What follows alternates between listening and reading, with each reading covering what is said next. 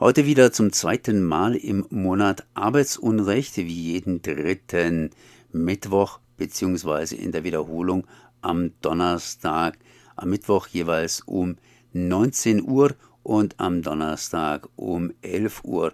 Und heute, heute habe ich Jessica Reisner am Apparat, die ein bisschen was dazu erzählen wird, was es denn heute in diesen Sendungen so zu hören gibt. Erstmal herzlich gegrüßt, Jessica. Ja, herzlich willkommen. Äh, Dankeschön für die Einladung, Konrad. Was gibt's denn heute zu hören? Ihr seid noch am Vorbereiten oder habt ihr schon alles praktisch auf Band?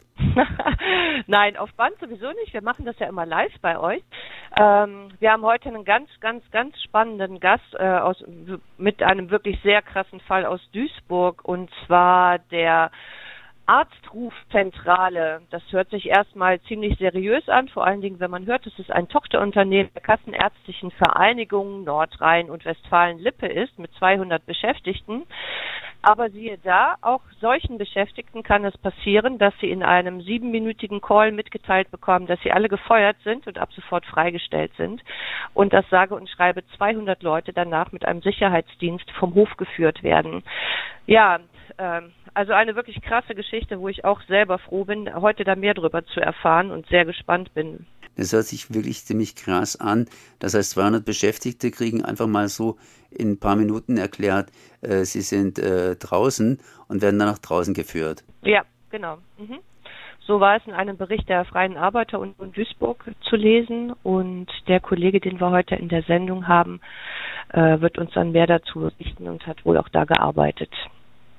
Es wird allerdings nicht das einzige Thema sein, nehme ich an. Was gibt es denn sonst noch bei euch? Ja, ich mache in den News wieder einen äh, kleinen Blumenstrauß auf, äh, unter anderem aus der Kategorie Recht und Billig. Das Bundesarbeitsgericht hat ein sehr wichtiges äh, Urteil gesprochen zum Thema gleiche Bezahlung für gleiche Arbeit. Und zwar, dass es nicht darauf ankommen kann, äh, ob jemand besser verhandelt hat, sondern das gefälligst gleich zu bezahlen ist. Eigentlich sensationell. Und dann geht es aber auch um Behinderungen von gewerkschaftlicher Organisierung und Betriebsratswahlen, zum Beispiel bei den York-Kinos in Berlin oder bei Smava. Und um ziemlich ekelhafte Arbeitsbedingungen in einem Pflegeheim in Nürnberg, dem St. Elisabeth-Heim.